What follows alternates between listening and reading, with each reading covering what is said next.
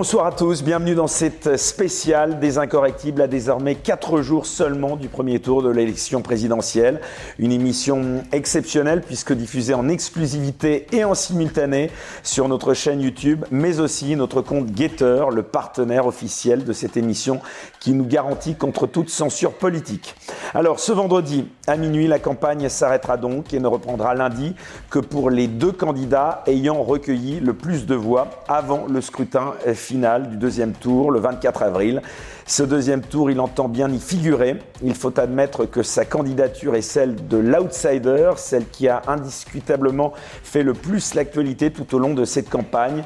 À chacune de ses apparitions médiatiques et sur les réseaux sociaux, il a fait exploser les audiences. Alors il faut bien le dire, à cette heure, nombreux sont ceux qui craignent ou espèrent qu'il créera la surprise et déjouera les derniers sondages.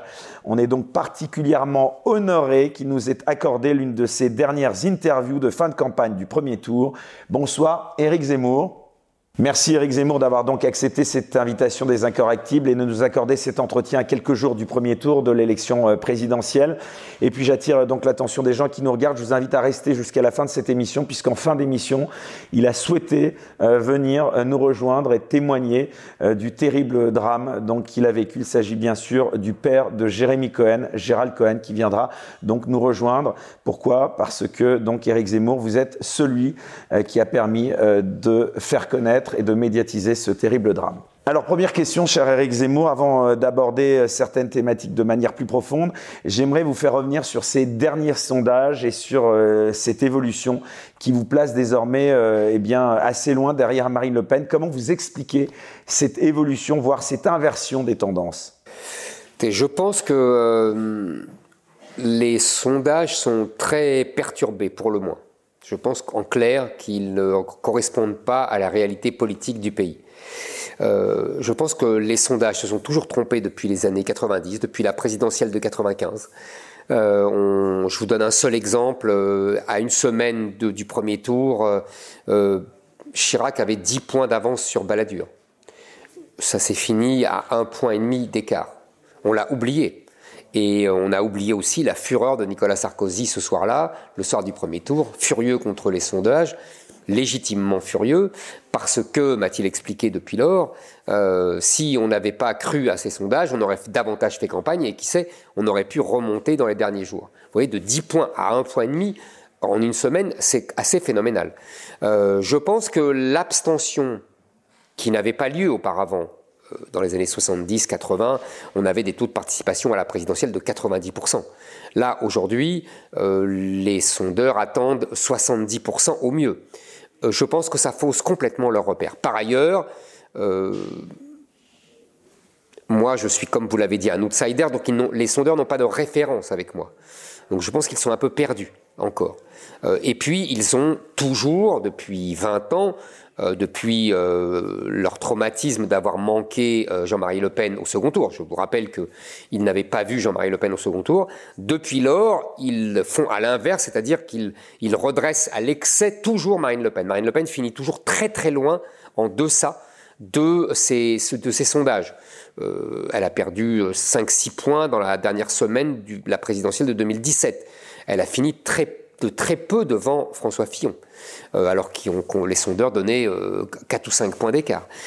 Vous vous souvenez bien sûr des régionales où les sondeurs lui promettaient 3 régions, 4 régions, 5 régions. Elle n'en a pas gagné une seule, où il y a eu des pertes de 10 points. Euh, donc, vous voyez, je, je, pense que les sondages sont globalement faux depuis 30 ans.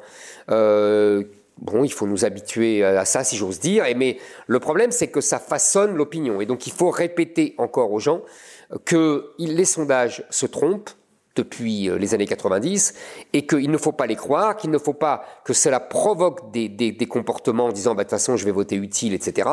Et leur rappeler ce que je leur dis depuis plusieurs jours, il n'y a pas de vote utile, mais il y a un vote vital. Le vote vital, c'est le mien pour que la France reste la France, car je suis le seul qui me battent pour que la France reste la France.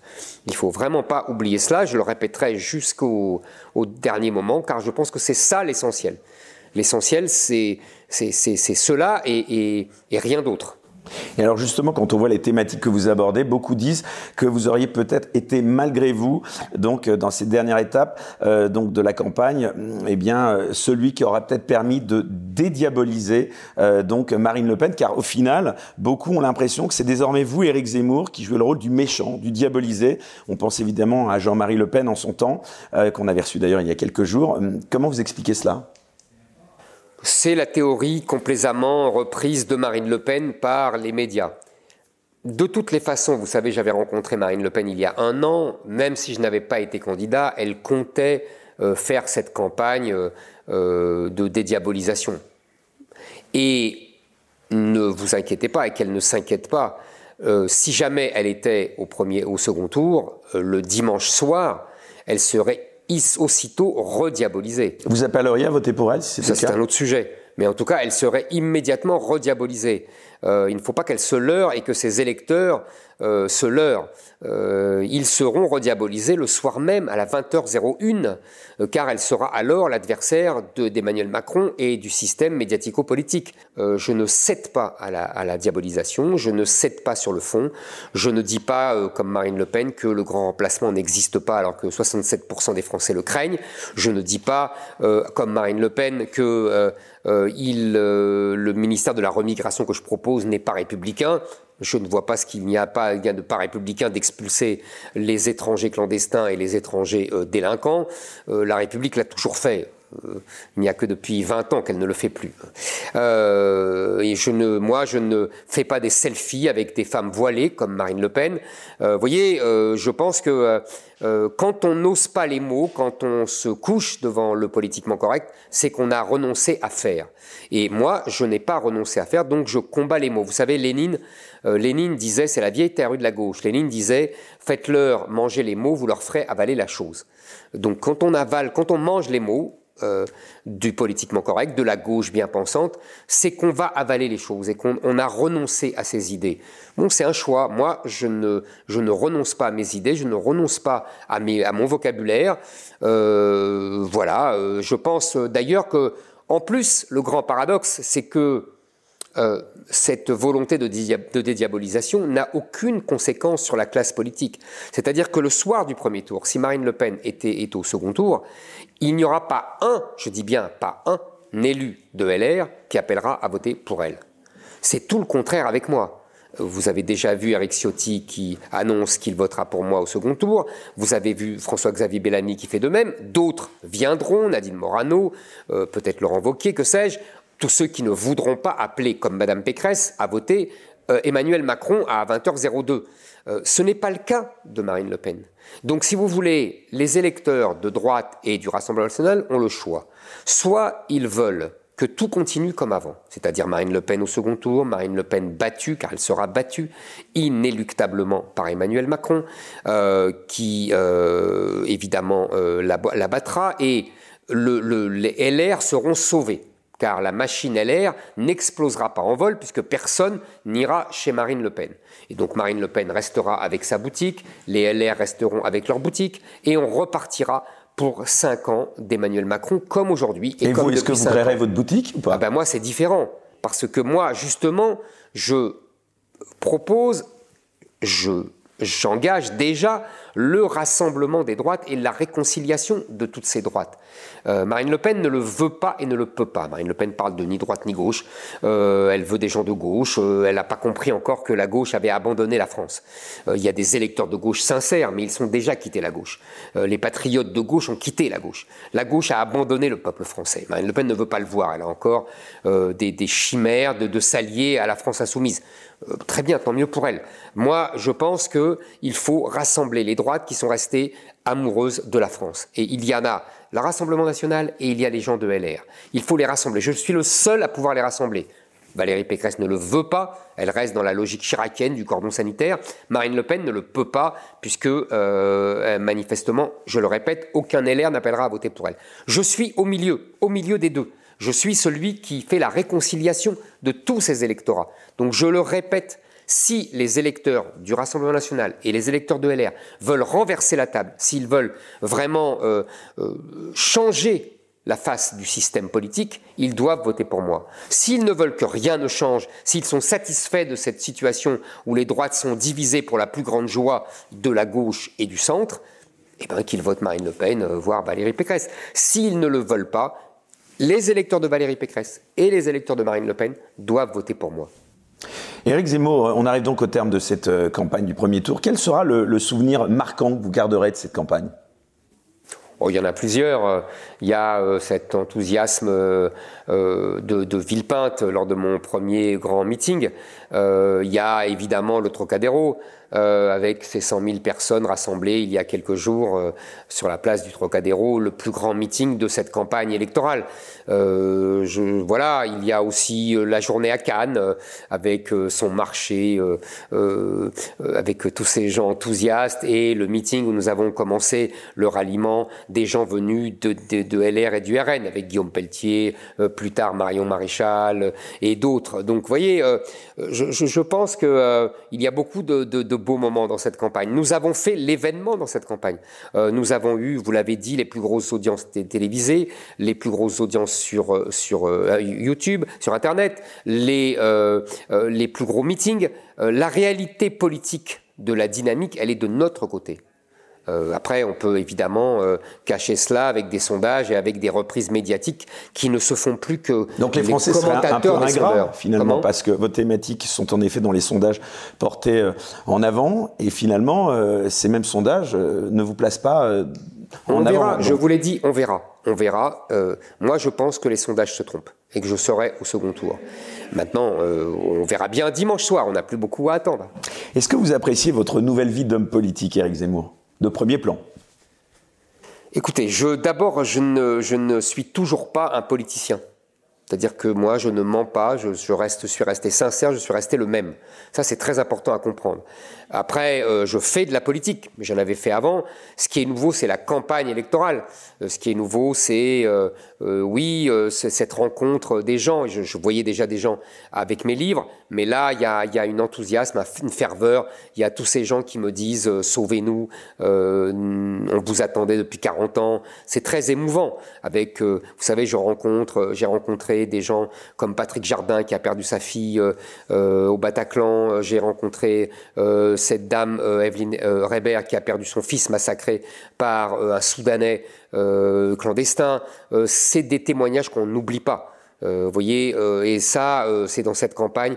je pense que ce sera, ça sera les grands souvenirs que j'aurai de cette campagne. Vous pensez qu'il y a un vote caché, Éric Zemmour? Oui. Je pense qu'il y a un vote caché. Je pense d'abord que les méthodes des sondeurs ont beaucoup changé. Ils ne vont plus beaucoup comme avant rencontrer les gens ou même leur téléphoner. Euh, tout se fait par Internet, tout se fait par donc euh, on ne sait pas qui appelle, on ne sait pas. Euh, y a des c'est des professionnels désormais de des sondages, des gens qui se font payer, des gens qui sont tout le temps toujours les mêmes sondés. par ailleurs, on, me raconte beaucoup de témoignages de gens qui n'osent pas dire qu'ils votent pour moi. Donc oui, je pense qu'il y a un vote caché et qu'il apparaîtra dimanche soir.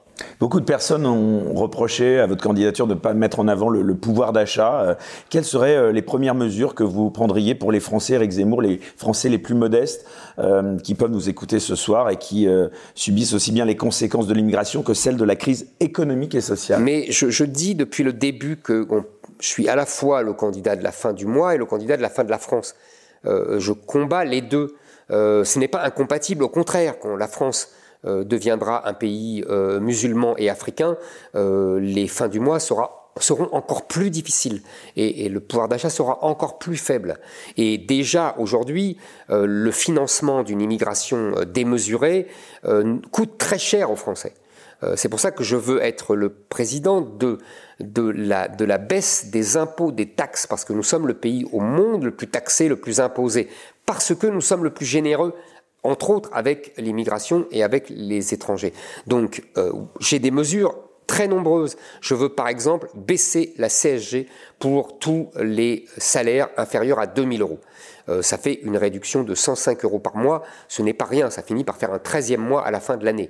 Et que je finance d'ailleurs avec euh, la suppression des allocations sociales aux étrangers. Donc vous voyez, c'est lié tout ça. Je, je suis pour le retour du travailler plus pour gagner plus. C'est-à-dire les heures supplémentaires exonérées de charges sociales. Je suis pour la possibilité pour un patron de donner des primes zéro charge, c'est-à-dire sans charge sociale, euh, à, des, à, des, à, des, à des salariés particulièrement Donc vous travaillez plus pour gagner plus, ça rappelle Nicolas Sarkozy Absolument, mais c'est délibéré, évidemment, c'était une très bonne mesure de Nicolas Sarkozy. Ça vous a choqué qu'il soit sifflé au meeting de Valérie Pécresse? Oh ben oui, je les ai trouvés très ingrats, tous ces gens. C'est quand même Nicolas Sarkozy qui a fondé ce parti et qui est le dernier à avoir mené euh, euh, LR à la victoire.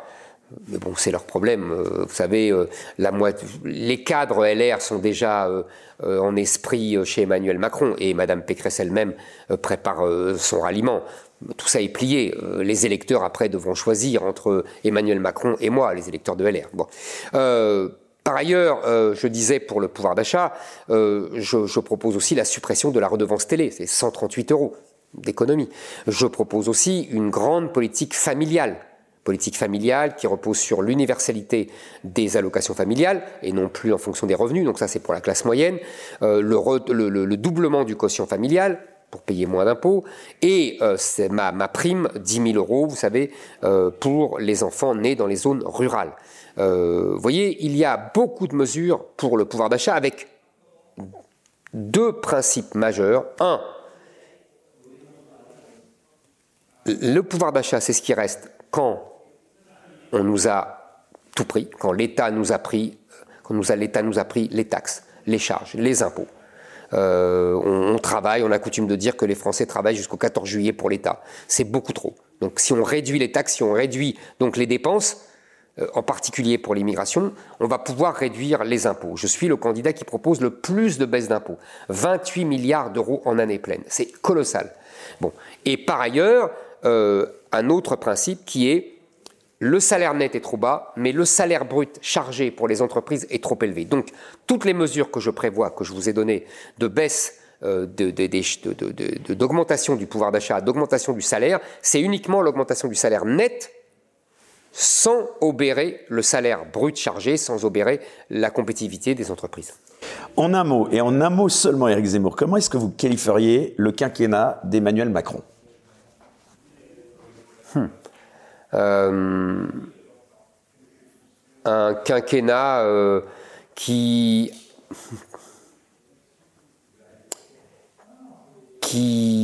ignore et, méprise la France et les Français. Pour Emmanuel Macron, euh, l'objectif est de dissoudre la France, à la fois dans l'Europe au niveau institutionnel et dans l'Afrique au niveau démographique. Certains, comme euh, Nicolas Dupont-Aignan, avaient été jusqu'à dire qu'il était un traître à la France. Vous irez jusque-là? Ben, En tout cas, euh, manifestement, il trahit euh, la France. il trahit la France puisqu'il ne la défend pas. Il trahit la France puisque il la laisse submerger par le grand remplacement. Il trahit la France puisque il donne toujours plus de souveraineté à des entités technocratiques et internationales et européennes. Euh, ça fait beaucoup de trahison. Il trahit la France quand euh, il livre l'administration à McKinsey, euh, le groupe américain, et, il trahit la France quand il vend Alstom avec ses turbines Arabelle aux Américains de General Electric. Il trahit la France quand il renonce au programme nucléaire. Vous voyez, ça fait beaucoup de trahison. Votre objectif, Eric Zemmour, était de faire de l'immigration et de l'identité le principal sujet de cette élection présidentielle. Pourquoi avoir tant insisté néanmoins quand même sur l'immigration? Euh, Est-ce que vous n'auriez pas gagné, vous pensez, au contraire, étant donné l'insistance justement de nombreux journalistes sur ces sujets, euh, à vous démarquer euh, volontairement sur d'autres thématiques également? Moi, vous savez, je vous répète, je ne suis pas un politicien. Donc, je ne m'adapte pas à la demande médiatique. Les politiciens passent leur temps à s'adapter à la demande médiatique. Alors à, court terme, ça marche, mais moi, je refuse de faire cela. Je, vous le dis, je pense que le destin de la France se joue dans cette élection présidentielle. Que dans 10 ans, dans 15 ans, nous serons un pays à majorité africaine et islamique. Ce ne sera plus la France. Il n'y a pas d'enjeu plus grand. Alors, il y a des sujets très importants. Le pouvoir d'achat est un cela, l'école, euh, l'industrie. Vous voyez, il y a plusieurs sujets qui sont importants. Je ne le nie pas et je n'en disconviens nullement. Mais je voulais impérativement, parce que je savais qu'aucun candidat, je dis bien aucun, euh, ne le ferait, je voulais poser la question de l'identité de la France et de l'avenir de la France. La présidentielle, c'est cela. Ce, n'est pas, si vous voulez, euh, seulement des accumulations de mesures. C'est qu'est-ce qu'on qu'est-ce qu'on fait du destin de la France? Alors justement, ça m'amène à vous poser cette question. Pour vous, Éric Zemmour, être français, c'est quoi? Être français, euh, vous savez, vous connaissez. Comment est-ce qu'on peut distinguer un bon français d'un mauvais français? Je ne, je, ne, je ne donne pas des titres. Euh, vous savez, moi, je m'en tiens euh, à la fameuse phrase du général de Gaulle euh, qui disait euh, Il est bon qu'il y ait des Français euh, bruns, des Français noirs, des Français jaunes, mais ils doivent rester en minorité car nous sommes avant tout un peuple de race blanche, de religion chrétienne et de culture gréco-romaine. La vieille phrase du général de Gaulle qui reste d'actualité. à partir du moment où notre peuple sera à majorité islamique et africaine, ce ne sera plus la France. Le général de Gaulle le dit très clairement. et c'est ce qui nous attend si nous continuons avec Emmanuel Macron, si nous continuons avec ce rythme d'immigration que nous connaissons aujourd'hui. Maintenant, être français, qu'est-ce que c'est? On pourrait citer d'autres choses. C'est s'approprier l'histoire de France. C'est dire nous, euh, en parlant de, Jeanne d'Arc, de Napoléon, de, de, Gaulle, même si nos ancêtres n'étaient pas là. Euh, c'est mon cas d'ailleurs. Euh, c'est s'approprier son mode de vie, sa culture, son art de vivre, c'est aimer ses paysages, son histoire, sa langue. Euh, vous voyez, tout cela s'approprier. Euh, quand euh, vous avez dans, dans les villes où j'ai grandi, il y avait des bistrots, il y avait des femmes en robe, il y avait des boucheries, il y avait des des librairies, quand aujourd'hui il y a uniquement des kebabs, des boucheries halal, des femmes en, hijab et en voile, des hommes en djellaba, euh, eh ben nous ne sommes plus en France. Voilà, c'est aussi simple que cela.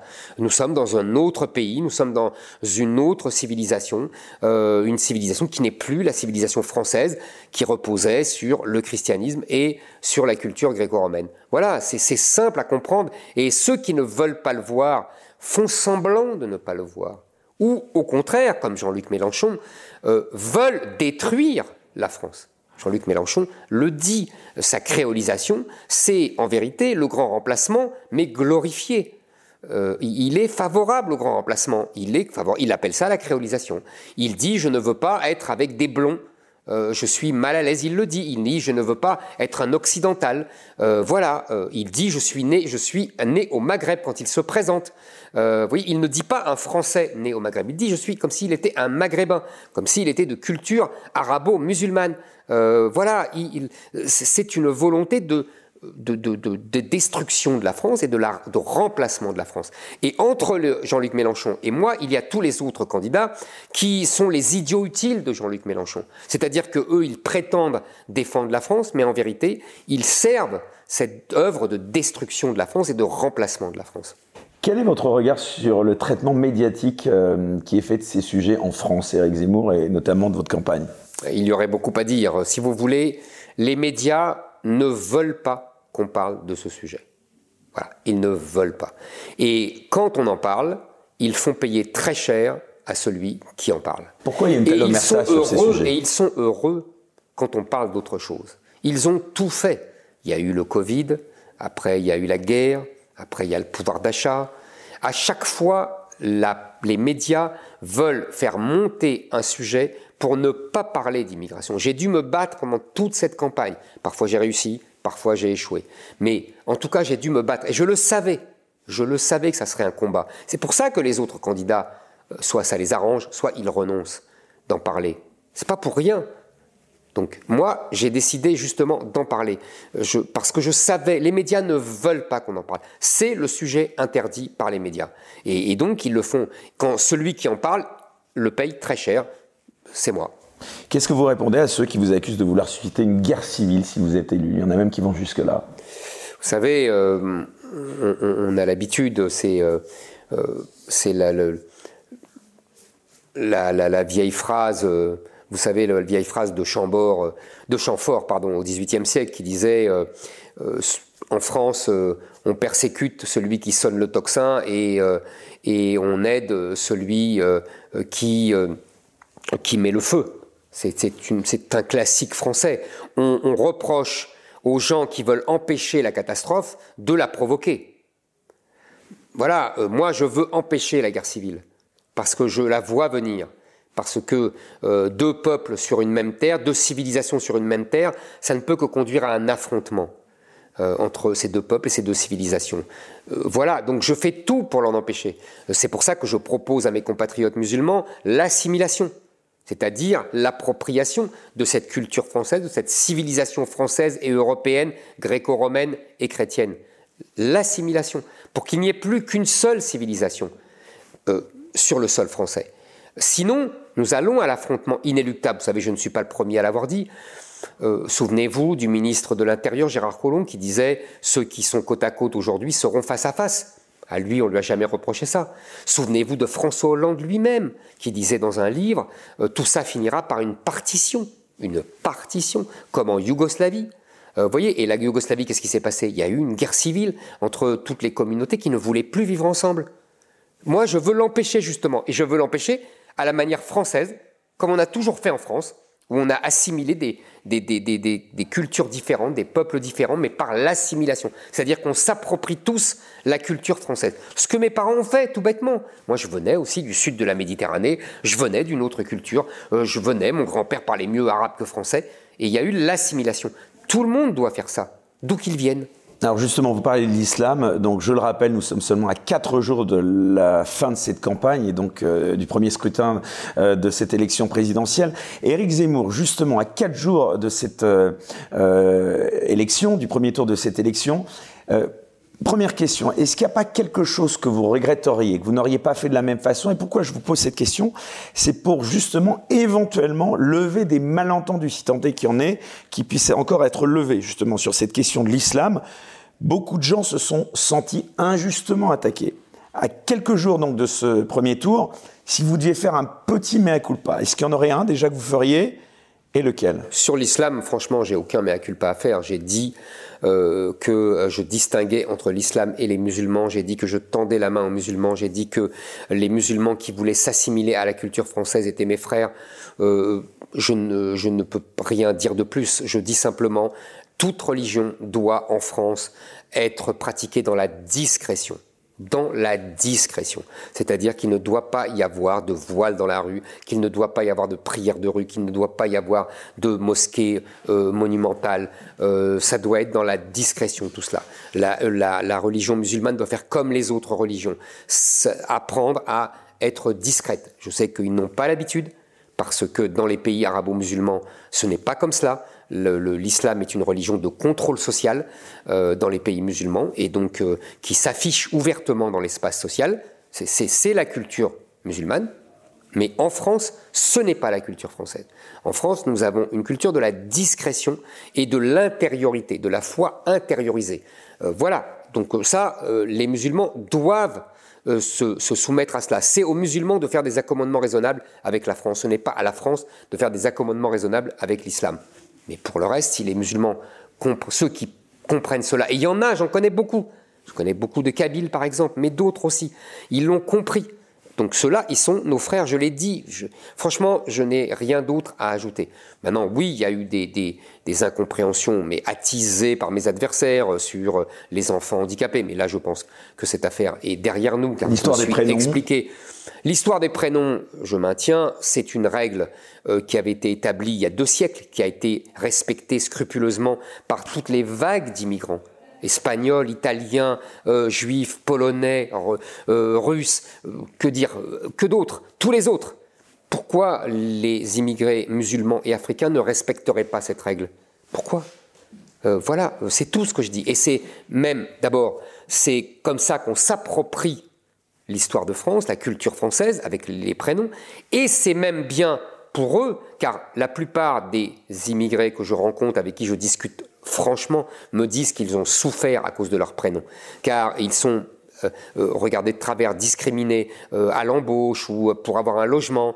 voyez, parce que les Français sont habitués à ce que les nouveaux venus prennent, donnent un prénom français à leurs enfants, en signe de, de, de, voyez, d'ouverture vers eux, en signe d'appropriation de la culture française.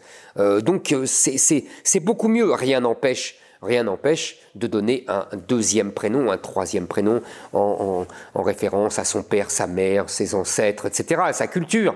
Rien n'empêche. Ça s'est toujours fait.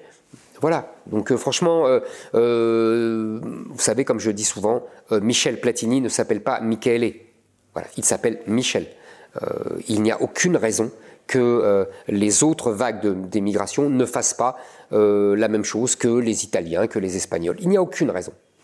Eric Zemmour, cette émission, donc je le disais, est codiffusée en simultané sur YouTube et sur euh, Getter. Justement, j'aimerais aborder avec vous cette fois euh, le sujet de la liberté d'expression en France.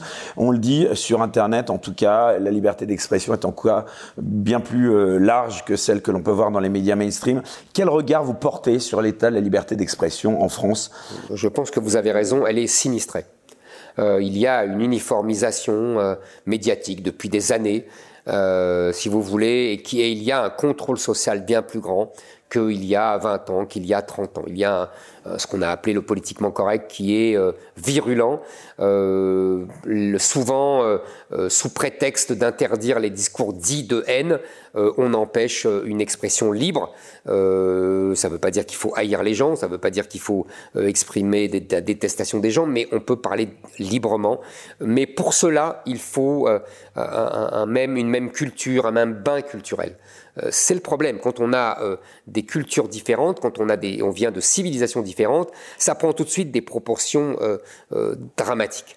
Par ailleurs, il y a des euh, associations, euh, des lobbies qui instrumentalisent la justice, qui instrumentalisent une loi comme la loi Pleven, euh, qui a été une loi dévoyée. Quel type de lobby? Eh ben, Les lobbies antiracistes, les lobbies LGBT, les lobbies autres, qui, qui instrumentalisent cette loi pour combattre politiquement leurs adversaires avec des moyens juridiques.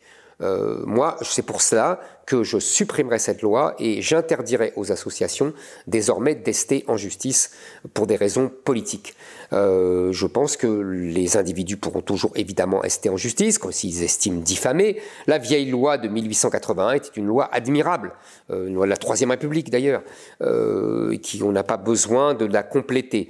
Je pense donc que ces associations politisées qui attaquent l'État pour tout et rien, d'abord ne toucheront plus de subventions de l'État et deuxièmement n'auront plus le droit d'ester en justice. Et de toute façon, euh, cette loi Pleven, euh, qui, je le répète, a été dévoyée, sera supprimée. Nous reviendrons à la belle loi républicaine de 1881. Si vous étiez élu président de la République, il y aurait une amnistie toutes les personnes qui ont été condamnées pour délit d'opinion euh, nous verrons. Je n'ai pas encore euh, l'amnistie. On verra. C'est pas, c'est pas. On verra ça. C'est euh, moi déjà, je supprimerai cette loi et je supprimerai les, les, les, subventions aux associations. Et ces deux années de Covid 19 et de la guerre en Ukraine, est-ce qu'elles ont porté un coup, vous pensez, fatal à cette liberté d'expression? Bah, disons que on n'a pas pu toujours avoir euh, effectivement un débat euh, serein, loyal, euh, que les invectives ont volé haut, que les insultes ont volé haut, que les, les menaces ont volé haut. par exemple, j'ai trouvé scandaleux le fait de renvoyer les médecins et les soignants des hôpitaux qui ne voulaient pas se faire vacciner. Je les réintégrerai. Éric Zemmour, on arrive à la dernière partie de cette émission. Euh, j'ai envie de vous poser une question un peu plus euh, personnelle à présent. Euh, quelle place vous pensez que vous aurez dans les livres d'histoire en quelques années? Vous êtes en tout cas désormais un personnage qui aura sa place dans ces livres d'histoire, parce que vous aurez été, quel que soit l'issue de cette campagne, celui qui aura monopolisé l'attention de la plupart des observateurs. J'aimerais rester comme celui qui aura sauvé la France du grand remplacement, euh, conserver une France que j'aime, millénaire, de tradition chrétienne, gréco-romaine, euh, à laquelle je me suis moi et mes, parents et mes ancêtres assimilés, et euh, que je veux défendre. et j'espère que je resterai dans ces livres d'histoire comme un de ceux qui a permis, alors que tout paraissait perdu, ou que les lois de la démographie nous menaçaient inexorablement, qui a permis par sa volonté, par la volonté du peuple qui l'a suivi, de d'éviter cette catastrophe annoncée. Comment est-ce que vous pensez qu'on on regardera cette période dans, je ne sais pas, 20, 50 ou 100 ans? Comment est-ce que vous pensez qu'on parlera de notre époque?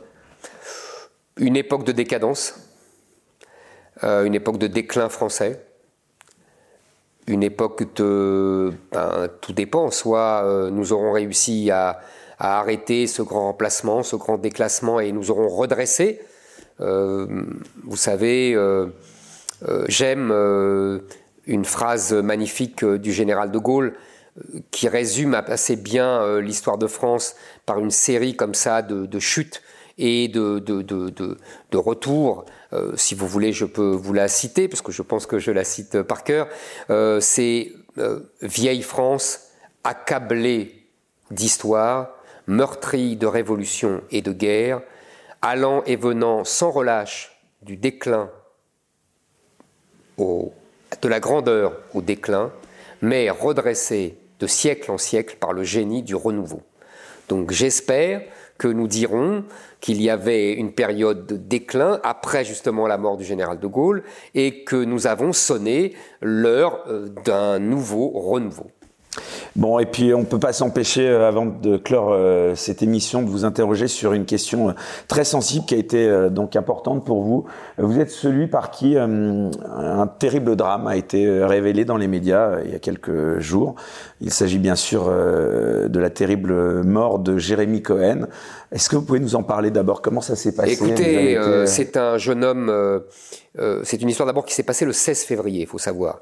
Et ce jeune homme euh, qui était euh, donc est juif et qui est légèrement handicapé se baladait dans les rues de Bobigny. Et il a été agressé par une bande de racailles qui l'ont qui l'ont frappé, molesté, insulté et le, pauvre jeune homme a pu s'enfuir à un moment et affolé évidemment, il, a traversé sans regarder et là un tramway arrivé et l'a renversé et est mort de ces terribles blessures. Euh, cette histoire est arrivée le 16 février. Euh, le lendemain, un journal titrait comme un fait divers, un jeune homme renversé par un tramway. les, la famille a enquêté, la famille a, demandé des témoignages et finalement, elle a trouvé quelqu'un qui avait filmé cette scène horrible. Et, nous, on voit le film évidemment maintenant sur les réseaux sociaux. on voit toute la scène dans tout son, dans son entier déroulement. Euh, moi, euh, cette famille, euh, ce père, m'a contacté au début avril pour me parler de cette affaire qui avait été complètement occultée par les journaux, par la, justice, par les pouvoirs publics. et, j'en ai fait part. Je l'ai rendu public. Et, donc évidemment, ça a provoqué d'innombrables réactions. donc cette affaire a été mise au jour. Je veux simplement dire pourquoi, d'abord, pourquoi cette omerta Pourquoi ce silence Pourquoi cette volonté d'occulter euh, ce crime horrible, euh, ce meurtre, ce, drame horrible euh, et, pourquoi en France aujourd'hui un jeune homme peut mourir parce qu'il veut se balader dans les rues de Bobigny c'est quand même incroyable. Et, ça nous ramène à ce qui se passe depuis des mois, depuis des années. Euh, ce que je dis partout, c'est-à-dire qu'il y a 1800 agressions par jour et 130 attaques au couteau par jour. C'est fou, on, ne se choque même plus de ces chiffres euh, faramineux.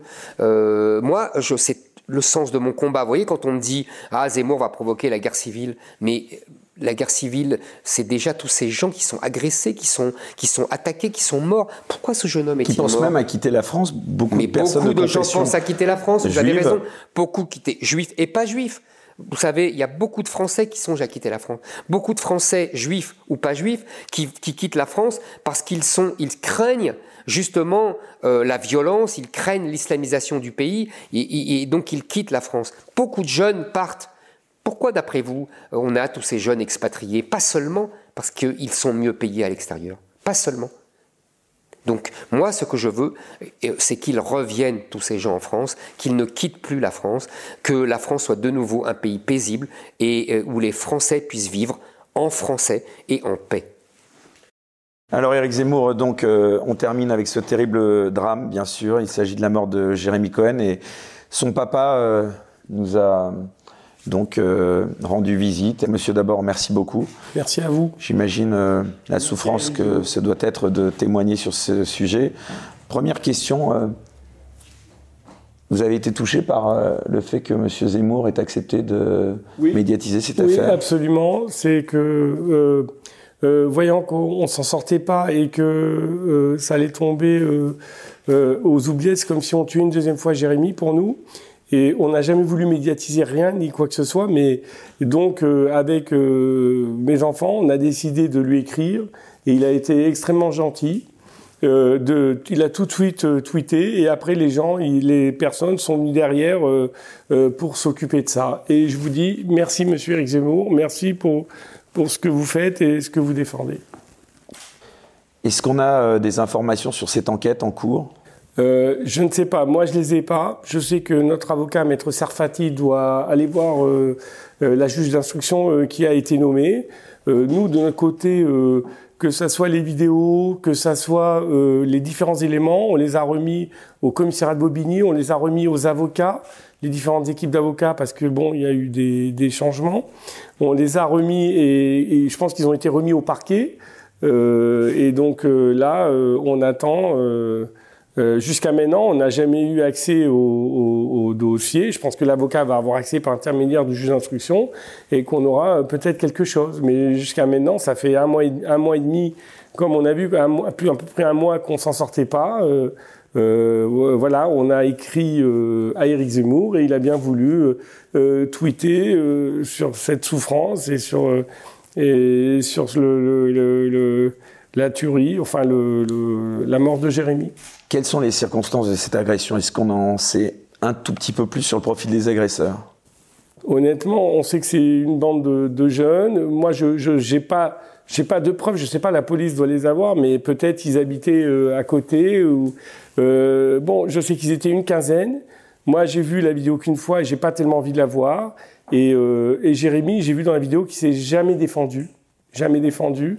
Et il est, ils, ont, ils ont frappé, ils ont frappé, il est tombé, ils l'ont frappé encore, il était en sang. On reçoit maintenant euh, des témoignages de gens qui disent qu'il était en sang, que qu'ils ont essayé de voulu de l'aider, il y en a qui crient au secours. Et après, euh, et il s'est relevé. Il y a encore une personne qui est venue et il a frappé, il a frappé euh, euh encore alors qu'il était tout en sang. Et après au sol, il va encore donner des coups de pied, coups de pied, coups de pied. Et Jérémy, dans un dernier effort de survie, peut-être qu'il avait déjà un hématome, peut-être que, voilà, c'est comme un boxeur qui est complètement esquinté, euh, il titubait, et après, bon, ben, le, le tramway est arrivé, qui était la conséquence. En tant que juif en France, aujourd'hui, vous avez peur?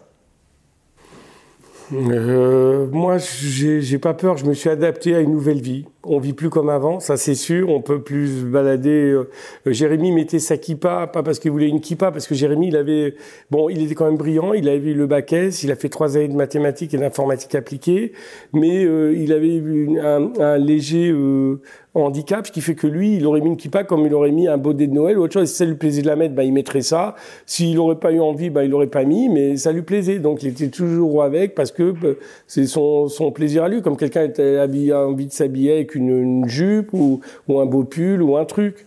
Et, euh, et maintenant, pour la vie au quotidien, c'est vrai que moi, avant, je, maintenant, euh, on a, on s'est adapté. On s'est adapté, mais c'est sûr que le 93, euh, puisque c'est l'endroit où mon fils a été assassiné, a été lynché, massacré, puis tué à Bobigny, le 93. Si je peux ne plus y être, euh, je préfère partir. Ça devient extrêmement, euh, pour moi, ça devient difficile, pas seulement pour moi, mais mais mais j'entends sans arrêt des choses terribles ou des, des, personnes autour de moi, quoi. monsieur, j'aimerais vous demander pourquoi vous avez choisi d'écrire à Éric Zemmour en particulier à lui et pas à un autre? Parce qu'il représente. J'ai vu de, de différents témoignages euh, de Evelyne, de Patrice Jardin et d'autres personnes, et il représente euh, actuellement une personne euh, qui défend les gens dans cette situation de manière juste. Il cherche pas à faire des choses particulières. Et j'ai trouvé que c'était un homme juste, un homme bien. Et, et, et donc j'ai trouvé que c'était... Euh, euh, j'étais très content qu'il ait fait quelque chose pour mon fils. Et voilà. Vous attendiez à ce qu'il vous réponde? Je, je savais rien. Sincèrement, je savais rien. J'ai trouvé ça extrêmement gentil de sa part et qu'ils prennent enfin, que qu'elle prenne, prenne enfin euh, le, le, cas de mon fils et je l'en remercie.